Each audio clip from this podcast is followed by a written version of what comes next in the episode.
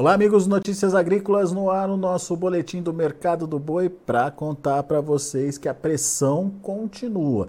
É verdade que o ritmo de pressão está meio que diminuindo, mas a expectativa é de que ainda a gente tenha pela frente é, novas quedas sendo registradas. Quem explica por quê é o meu amigo Fernando Henrique Iglesias, lá da Safras e Mercado, que é, já está alertando, né, Fernando, que é, o ritmo de pressão na arroba está diminuindo, mas ainda cabe novos recuos. É isso? O que está acontecendo? O que, que você está vendo no mercado?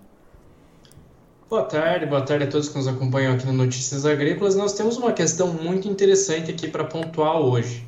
Então, o mercado do boi está derretendo, nós que acompanhamos o dia a dia de mercado, já, já tínhamos essa percepção que o segundo trimestre de 2023 seria um período aí de muita oferta de boi gordo, um período de grande descarte de matrizes, e é efetivamente isso que aconteceu. Tá? E isso vai gerando uma pressão adicional sobre os preços da arroba, é, os preços caíram de uma maneira bastante contundente, tanto para boi China, boi destinado ao mercado interno, é, enfim, as quedas foram muito agressivas. A partir de agora, a partir né, desse período de virada de mês, de maio para junho, a tendência é que realmente esse movimento acabe perdendo intensidade. Não quer dizer que o boi gordo vai parar de cair. Quer dizer que ele vai cair de uma maneira mais lenta. Tá? Os frigoríficos vão seguir testando o mercado, vão seguir é, comprando animais, tentando comprar animais a patamares mais baixos, mas não vai repetir aqueles, aquele período, esse período que nós vivemos, com queda de 10, 15 reais na roupa de um dia para o outro. É, a gente estava fazendo as contas aqui, né, Fernando? Nos últimos 60 dias, um recuo de praticamente 50 reais na arroba aí. É muito rápido, muito forte essa queda para o período, né? Sim, sim. Nós naquele período de retomada das compras chinesas, em que a China voltou a comprar carne do Brasil, realmente foi um período aí de recuperação dos preços, a arroba chegou a trabalhar novamente a 300, até 305 para boi padrão China em São Paulo, e agora as negociações acontecem aí a 245, 250, no máximo 255 para boi China essa semana. Tá? Então teve um recuo muito importante nos preços da arroba, e isso não acontece só em São Paulo, né? É, basicamente estamos acompanhando isso em escala nacional. Os preços do boi estão caindo substancialmente de norte a sul do Brasil. O que acontece? É, a região norte ela é superavitária em gado em pé, em derivados do abate. Ela produz mais do que consome, produz muito mais do que consome. Região centro-oeste também. Então ela acaba empurrando esse adicional de derivados do, do abate, couro, sebo, carne, para outras regiões do país, incluindo região sul, região sudeste. Tá? E isso vai aumentando a pressão sobre os preços da carne, sobre esses preços dos derivados no atacado, sobre o preço do boi gordo.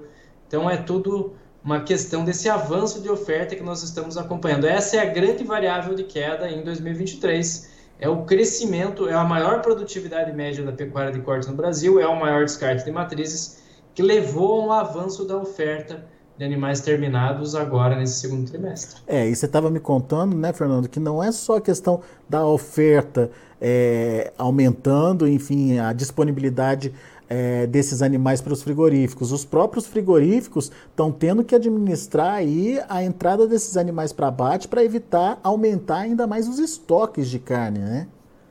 Sim, nós precisamos lembrar um aspecto muito importante. A economia brasileira está crescendo de uma maneira lenta estimativa é que em 2023 nós tenhamos um crescimento econômico de 1,2%.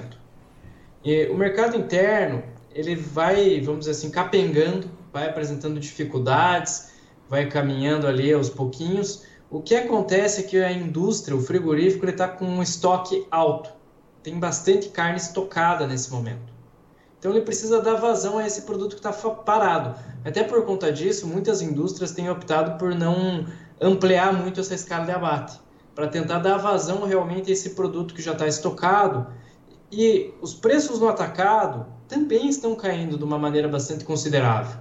Os preços do atacado também recuaram de uma maneira bastante contundente. Então, o, o, essa queda dos preços do boi está influenciando na formação do preço de todos os derivados do abate, o que é bastante compreensível. Né? Se o abate está crescendo, vai acabar afetando essa formação de preços no atacado também.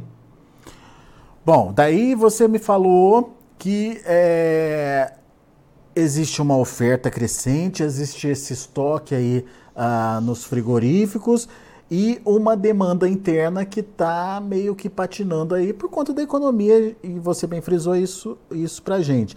Agora, tem a questão da demanda é, internacional também, é, que se a gente olha em volume, parece que está indo bem, Fernando. Por que, que isso não chega no preço da, da arroba do boi? Por que, que em outros momentos isso era contado como um fator importante para agregar valor à, à, à, carne brasileira e, consequentemente, ao boi, e dessa vez não está sendo?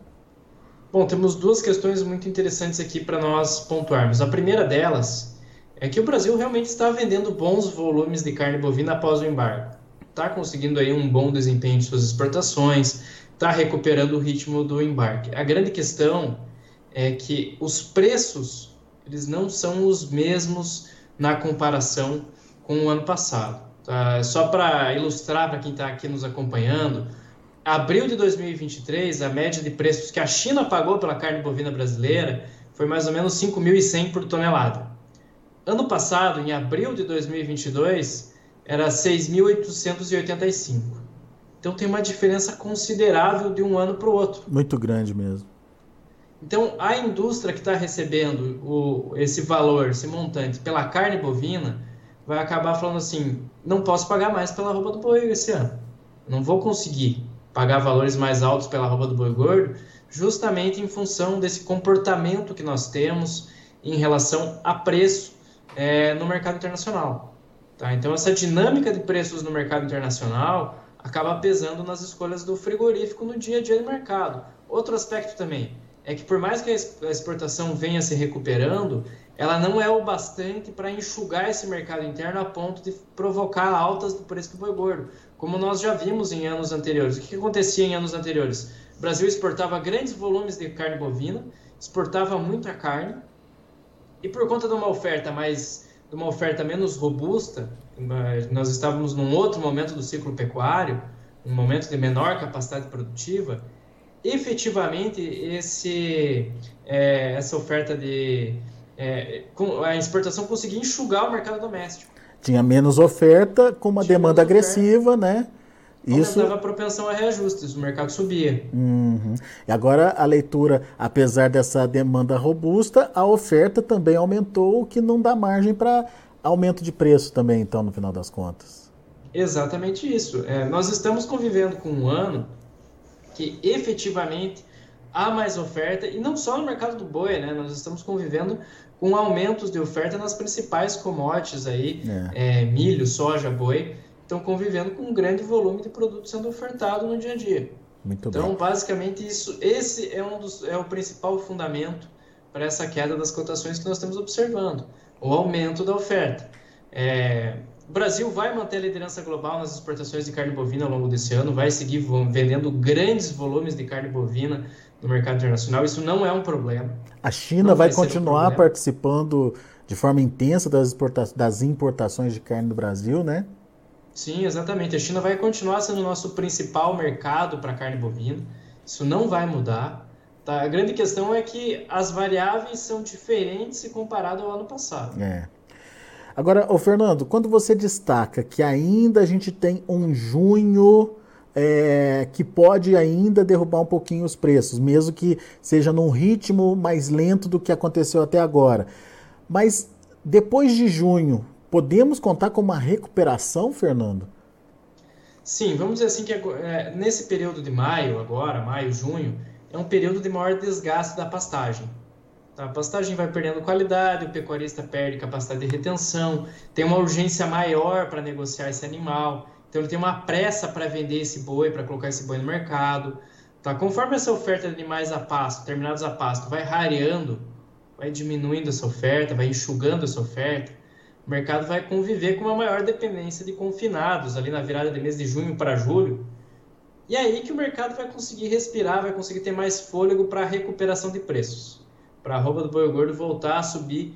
É, só não dá para esperar altas muito explosivas como nós vimos em outros anos. Tá? Precisava realmente de uma variável nova que justificasse altas mais agressivas. Como eu, é, variável nova, eu diria assim alguma coisa do ponto de vista de demanda principalmente. Tá? Precisaria de um fato novo em relação à demanda. Uma demanda doméstica mais robusta, que parece difícil de acontecer. Uhum. Um crescimento acima do esperado do volume de exportação, por exemplo. Um problema sanitário na China que levasse a, a China a importar maiores volumes de carne bovina. Isso é um exemplo de uma variável que poderia alterar o fluxo do mercado, que também não parece ser o caso nesse ano de 2023, né? Uma elevação dos preços médios da carne bovina no mercado internacional também permitiria um fôlego maior. Talvez um real mais desvalorizado contribua também para os preços da arroba, um real aí trabalhando acima de 5,20, 5,30.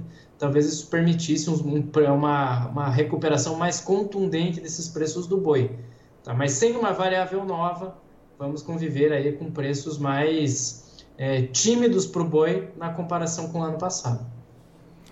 Muito bem.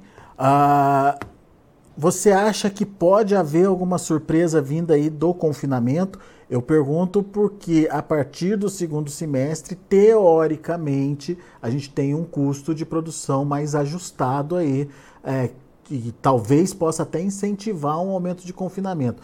Tem algum risco de surpresa ainda agora para esse primeiro semestre, Fernando? Bom, eu diria que o maior volume de oferta de confinados deve aparecer no mercado a partir de agosto. Tá? Devemos ter um maior volume de oferta de animais confinados sendo ofertados aí no dia a dia do mercado agosto, setembro e outubro. Tá? Vai ter uma, uma concentração maior pelo que nós estamos apurando, até pela leitura que nós fazemos, que a expectativa é realmente de uma nutrição animal bem mais acessível nesse ano na comparação com o ano passado.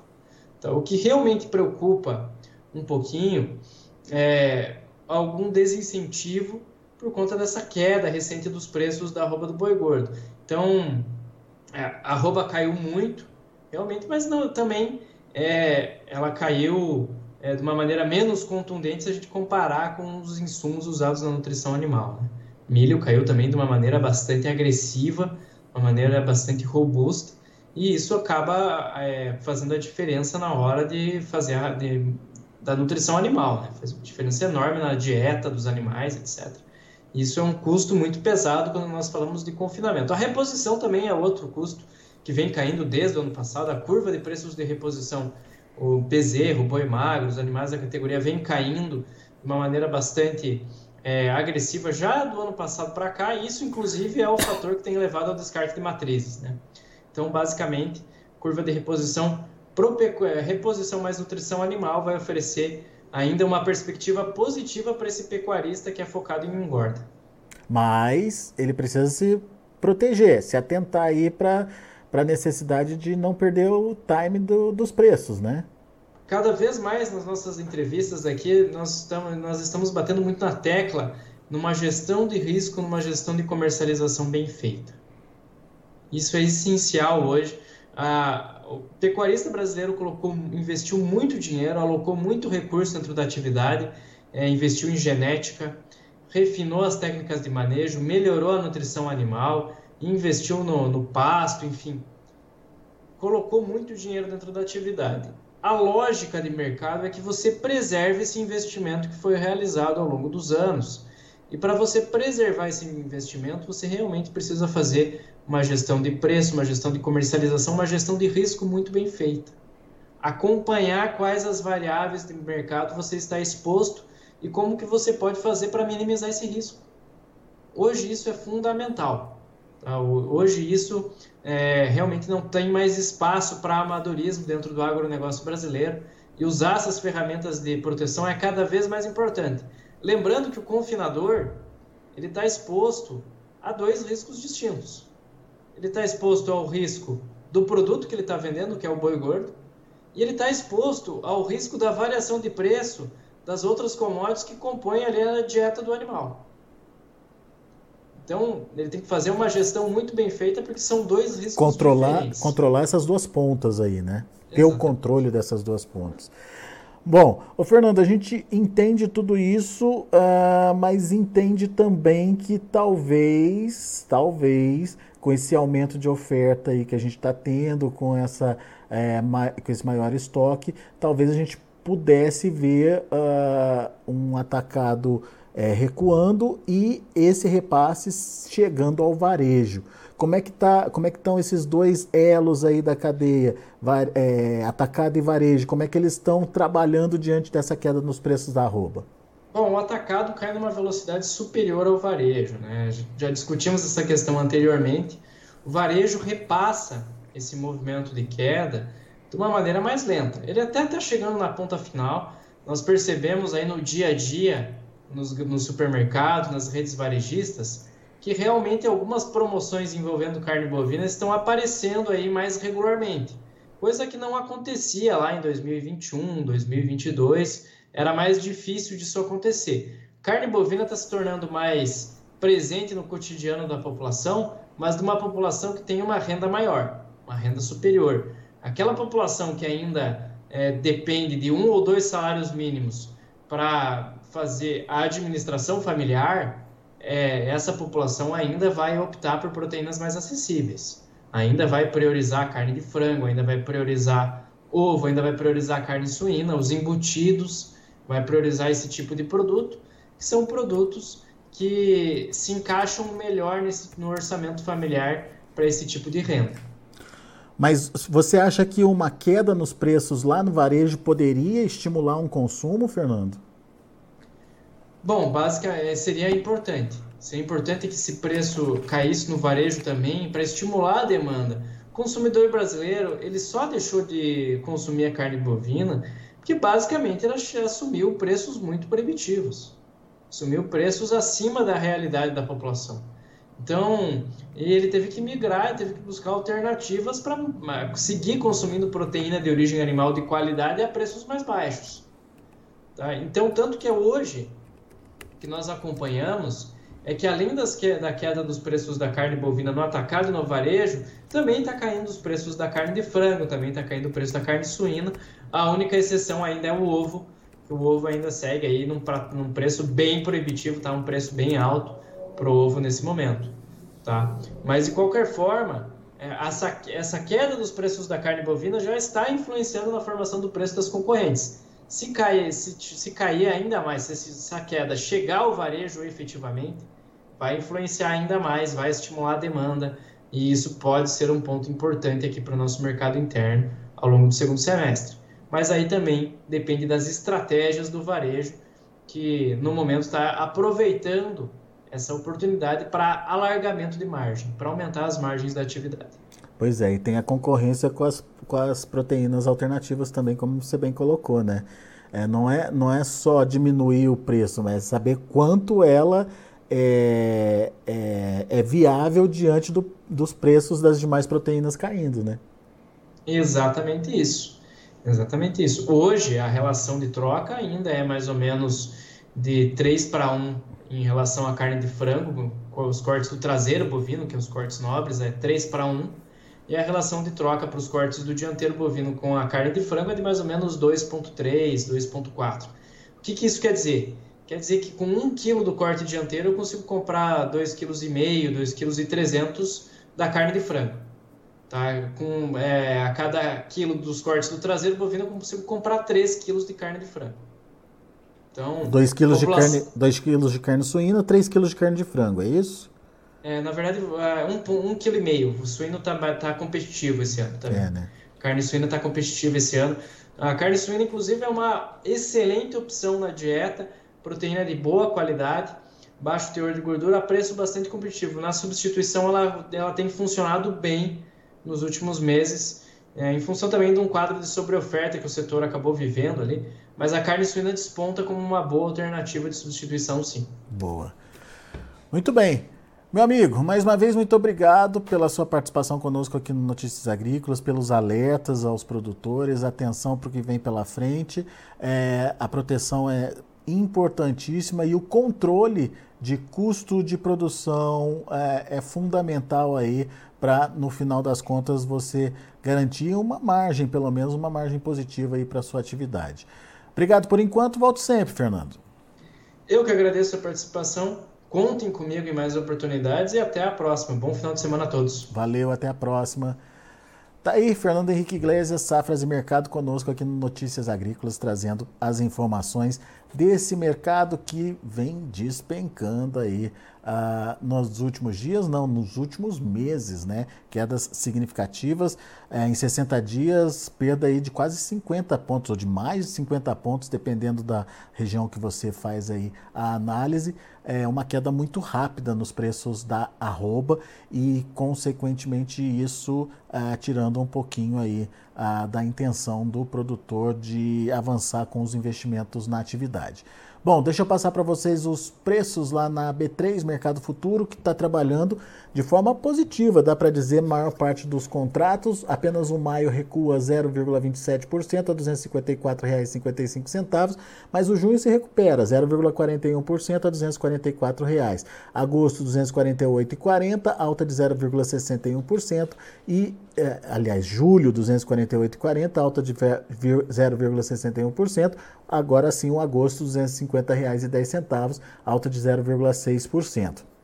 Esse é o mercado futuro que está em andamento lá na B3 ainda, não está finalizado. A gente tem ah, o indicador CPEA que fechou o dia de ontem a R$ 255,85, com queda de 0,56%. São os números de hoje, fechamento do mercado. A gente vai ficando por aqui. Agradeço a sua atenção e audiência.